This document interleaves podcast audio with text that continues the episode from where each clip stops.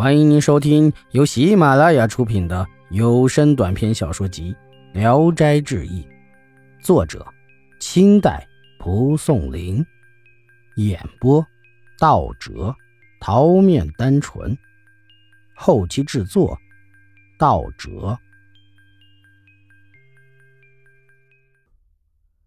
鬼作言，秀才杜九晚，那妻子有病。遇到九月九重阳节，杜秀才被朋友邀请登山赴茱萸酒会。这天他早早起来，梳洗过后，告诉妻子他要去的地方，穿戴整齐就要出门。忽然就看见妻子神志不清，嘴里不住的叽叽咕咕，像是在和人说话。杜秀才感到很奇怪，便靠近床问他，妻子就把他当儿子来呼叫。家人心知都知道事出有因，当时杜母的棺材还未入葬，都怀疑是死人的灵魂依附到了秀才妻子身上。杜秀才祝祷说：“难道您是我的母亲吗？”妻子就骂道：“畜生，怎么不认识你父亲了？”杜秀才说。既然是我父亲，为什么还要来家里作祟您的儿媳呢？妻子叫着他的乳名说：“我是专为儿媳的事来的，为什么反要怨恨我呢？儿媳本应立即死去，有四个人来勾她的魂，为首的是张怀玉。我说了无数好话，哀求他放人，这才得到了允许。我许愿送点小礼，应该快给他们。”杜秀才按照吩咐到门外烧了纸钱，那妻子又说：“那四个人已经走了，他们不忍心驳我的老面子，三天后一定要置办酒宴酬谢他们。你母亲老了，那么大年纪了，不能料理饮食，到时候还要麻烦儿媳去一趟。”杜秀才说：“阴阳不同路，怎么能代为料理？”还希望父亲宽恕。妻子说：“儿子不要怕，去去就回来。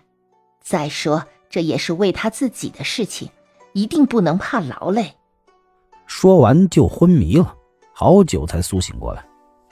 杜秀才问他所说过的话，他茫然不能记忆，只是说：“刚才看见四个人来要捉我去，幸亏阿翁哀求情免。”并解囊贿赂他们，才走了。我见阿翁盛钱的包袱里还剩下了两锭银子，想偷拿一锭来用在咱家的吃饭花销上。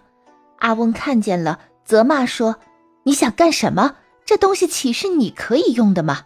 我才抽回手，没敢动。杜秀才以为妻子病危，对他说的话半信半疑。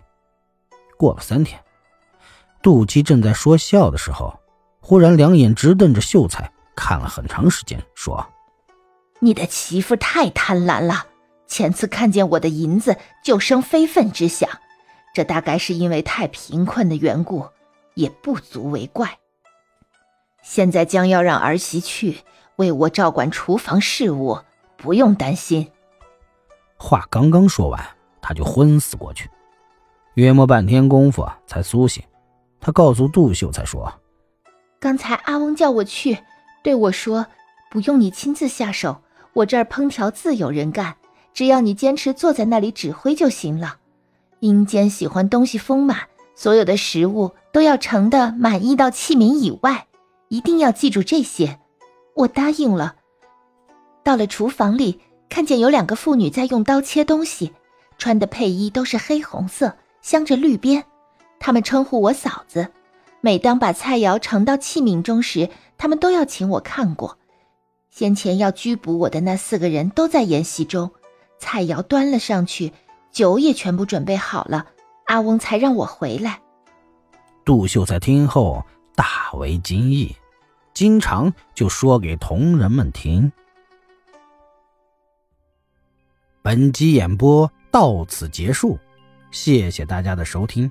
喜欢，请点赞、评论、订阅一下。